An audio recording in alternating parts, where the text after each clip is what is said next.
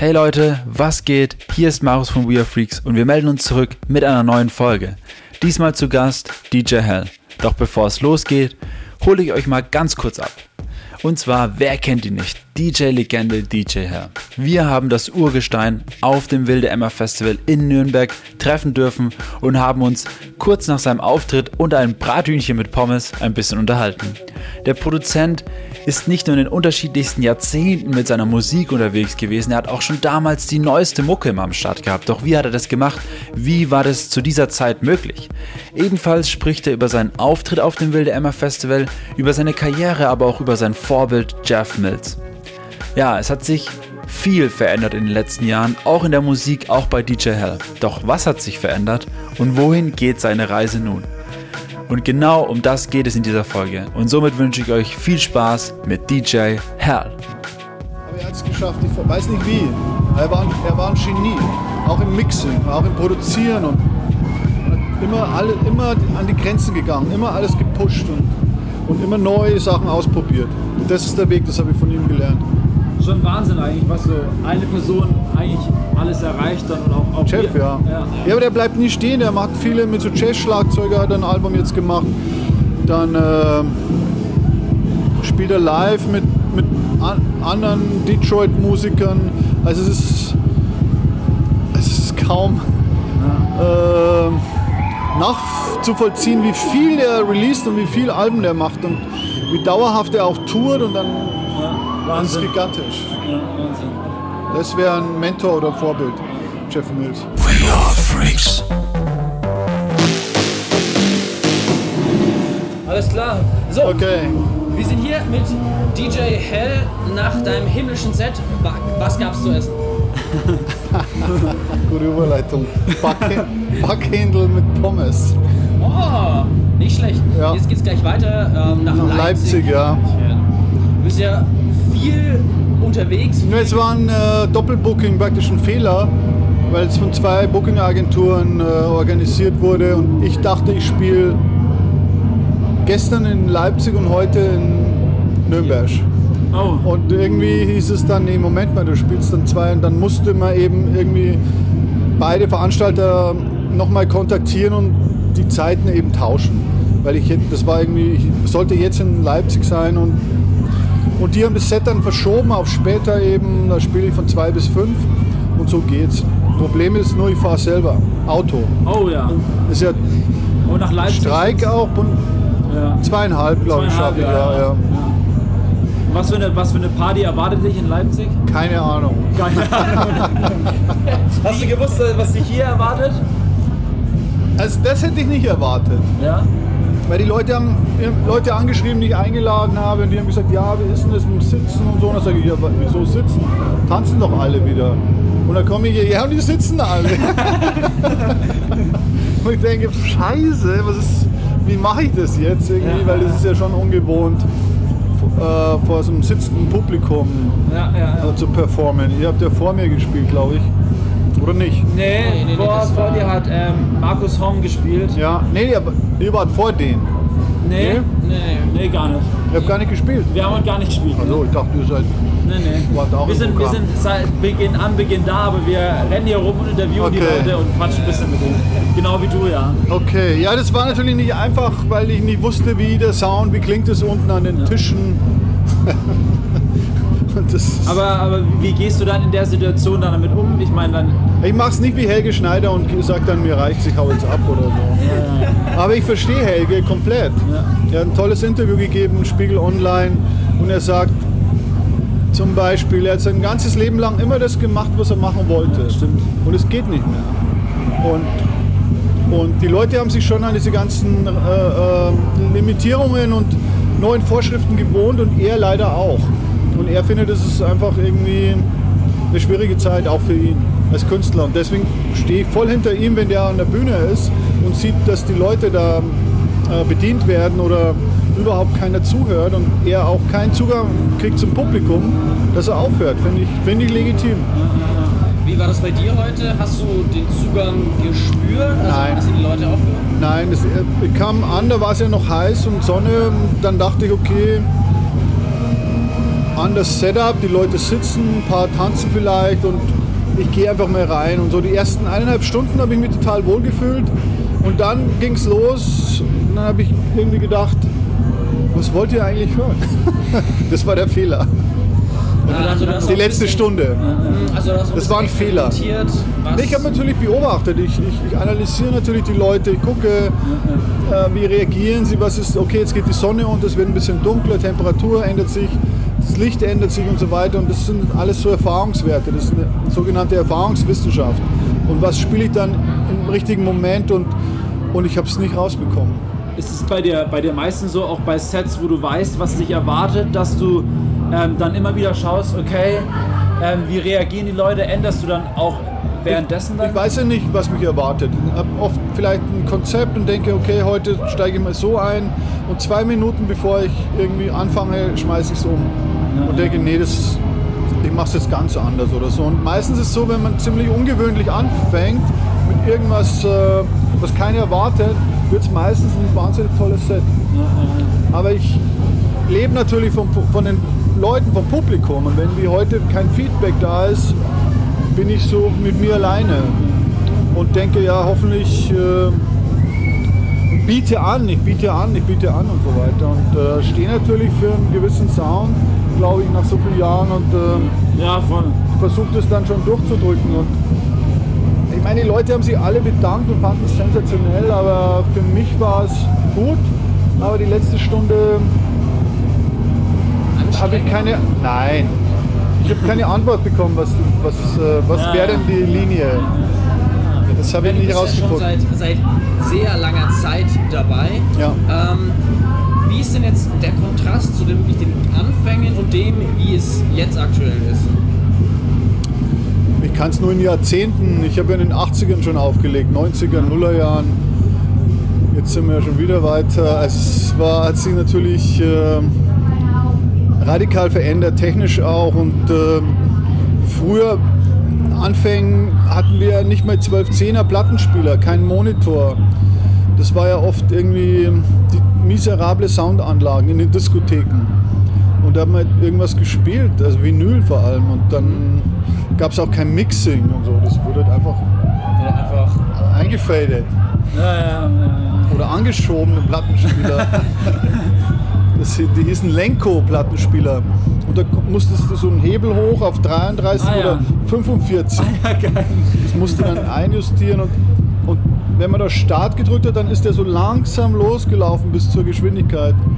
Und das mu musste man halt einen Slipmate drauflegen, dass, dass er praktisch schon läuft und du hältst die Platte lo- hältst die an und so und lässt es dann rein sliden.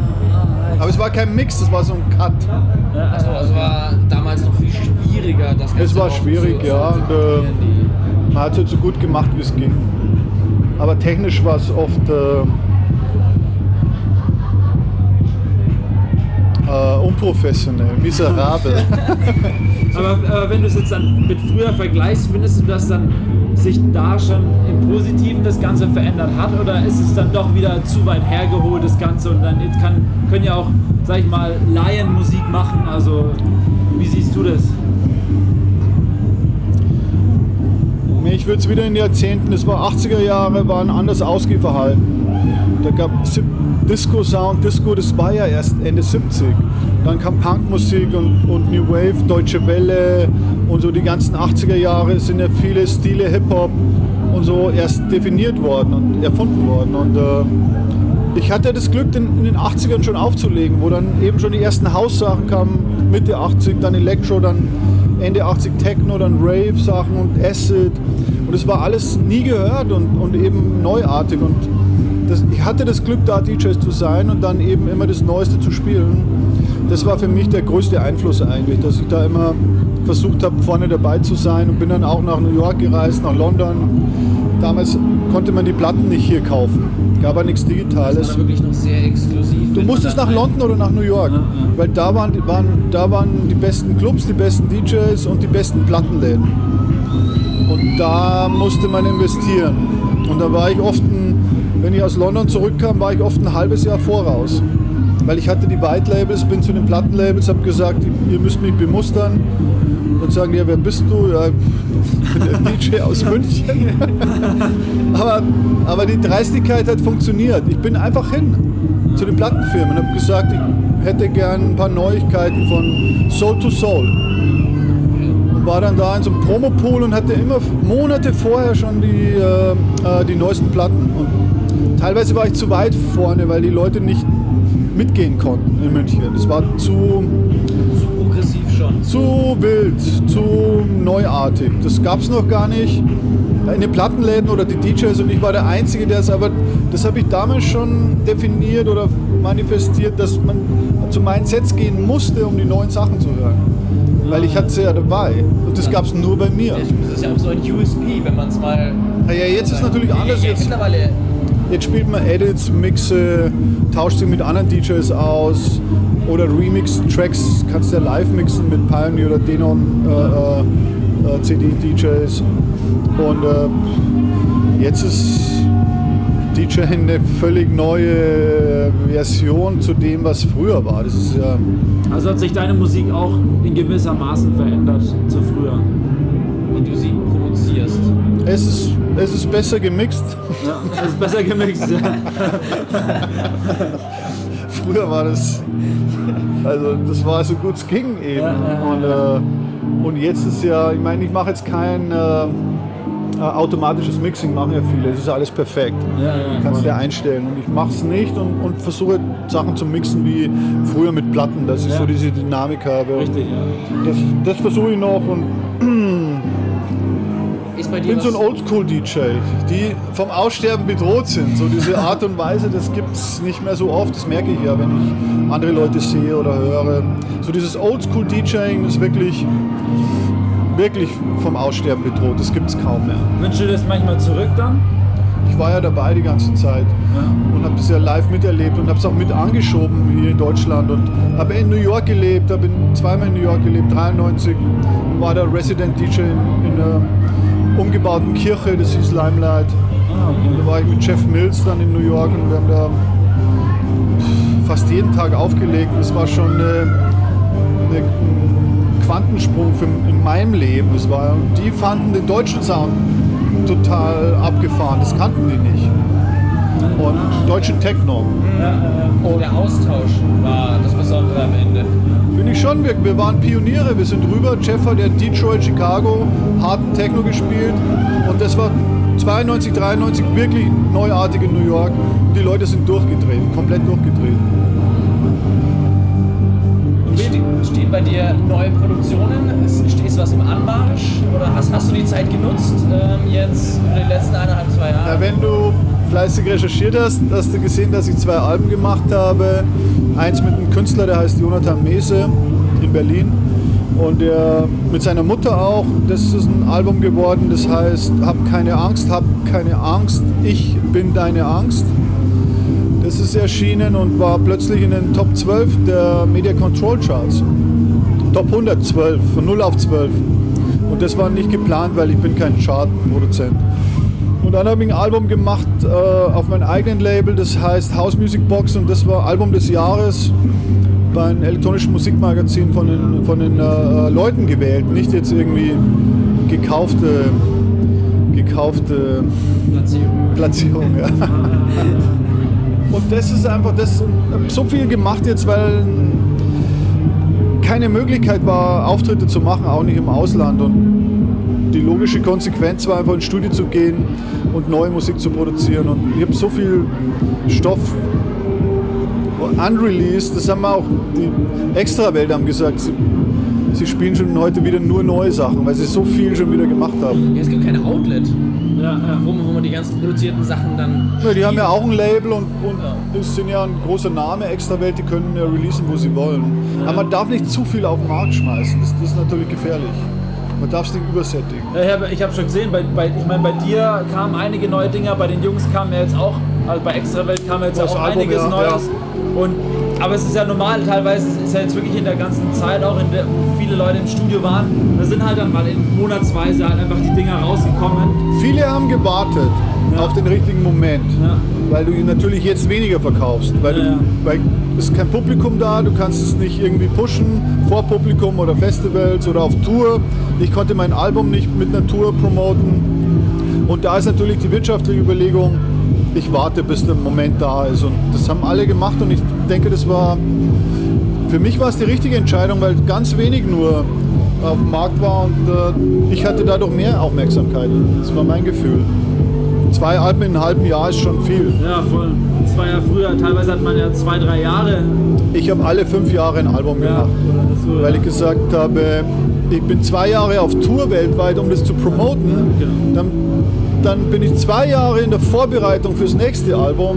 Bis ich das fertig habe, dauert es wieder ein Jahr. Und dann sind fünf Jahre vorbei. Und dann wird es released. Also schneller konnte ich es nicht machen. Wie würdest du jetzt sagen, so zum Abschluss, ähm, wie entwickelt sich das in der Zukunft? Ich meine, du hast jetzt solche Partys gesehen, in Leipzig Ja. erwartet dich wieder was anderes, die Musik hat sich verändert. Aber Wie schätzt du das Ganze ein? bleibt schwierig, weil mein. Es ist wie letzten Sommer. Alle sagen, wir wollen jetzt irgendwie Party feiern, wir wollen in Urlaub fahren. Was interessiert mich, was im Oktober ist oder so. Und es wird, ich glaube, das wird wieder so sein wie letztes Jahr. Mit einem, leider mit, oder mit einer neuen Regierung, wer weiß, wer da dann, was da für Koalitionen. Also es ist irgendwie gerade sehr schwierig in Deutschland. Und äh, meine Überlegung ist, ich will dem Ganzen ein Stück voraus sein. Das wollte ich letztes Jahr schon und wollte nach Südamerika. Habe es nicht geschafft und dieses Jahr gehe ich nach Südamerika, mache eine Tour in äh, äh, Kolumbien und Brasilien.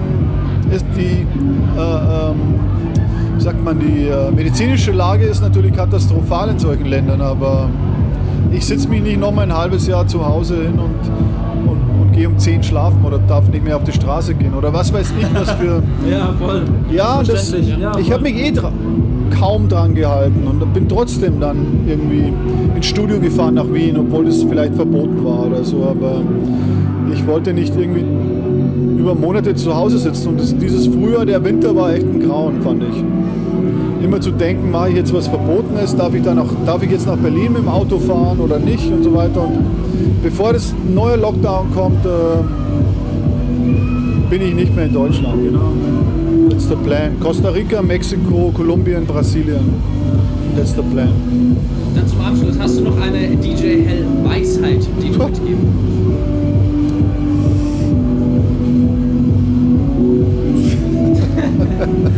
Es, es ist viel Milky Way. Milky Way wollte ich sagen, ja. Milky Way.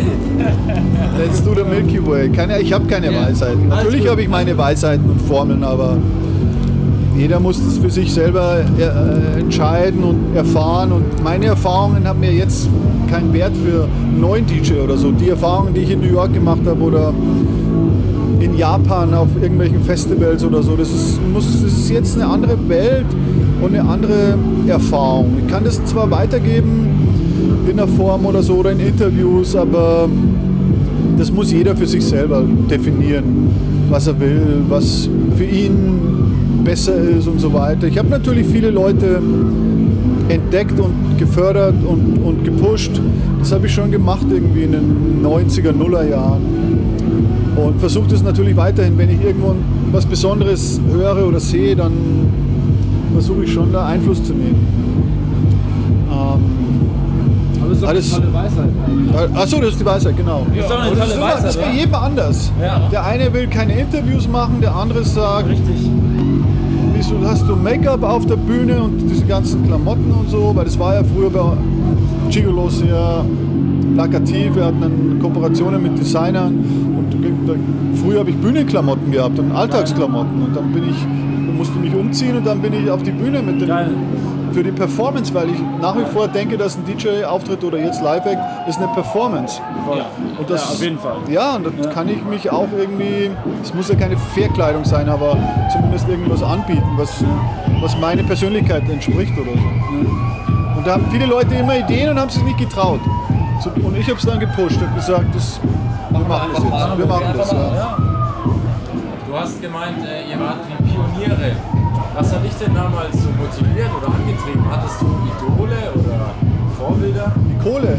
Idole, Idole, Idole. Vorbilder. Ja, Jeff Mills war ein Mentor und Idol. Und den habe ich dann kennengelernt schon in frühen Jahren und, und wurden gute Freunde dann in New York und haben gemerkt, dass wir ziemlich gleiche Konzepte und Ideen haben und, und immer an der Weiterentwicklung arbeiten und das Ganze eben künstlerisch sehen, artistisch und nie auf irgendwas fest stehen bleiben. Und das macht er bis heute und ich genauso. Also Jeff Mills, finde ich, ist einer der wichtigsten elektronischen Musikartists, die es vielleicht jemals gegeben hat. Also aktiver wie Jeff Mills ist keiner. Der ist auch 40 Jahre im Geschäft, ist genauso alt wie ich und 62er Jahrgang und, und äh, da kann man viel lernen von ihm. Er ist ein unfassbar genialer DJ. Das, das konnte ich nie erreichen, was er macht, weil der hatte mit drei Plattenspielern. Und dann irgendwie, das war, ja, das war das, der, sein Künstlername war The Wizard in Detroit, hatte eine Radiosendung The Wizard und der hat Sachen gemixt, das war eigentlich nie möglich, aber er hat es geschafft, ich weiß nicht wie. Er war, ein, er war ein Genie, auch im Mixing, auch im Produzieren und hat immer, alle, immer an die Grenzen gegangen, immer alles gepusht und, und immer neue Sachen ausprobiert. Das ist der Weg, das habe ich von ihm gelernt. Schon Wahnsinn eigentlich, was so eine Person eigentlich alles erreicht dann und auch, auch Jeff, wir- ja. ja. ja. aber der bleibt nie stehen. Der macht viele mit so Jazz-Schlagzeuger, hat er ein Album jetzt gemacht. Dann äh, spielt er live mit, mit an, anderen Detroit-Musikern. Also es ist, es ist kaum äh, nachzuvollziehen, wie viel er released und wie viele Alben der macht und wie dauerhaft er auch tourt und dann das ist Wahnsinn. gigantisch. Ja, Wahnsinn. Das wäre ein Mentor oder Vorbild, Jeff Mills. Sehr schön. Vielleicht haben wir den ja auch irgendwann mal hier sitzen. Ich hoffe, Ja. Das wäre wär sehr, sehr interessant Ja, auf jeden Fall. Jeff ist super.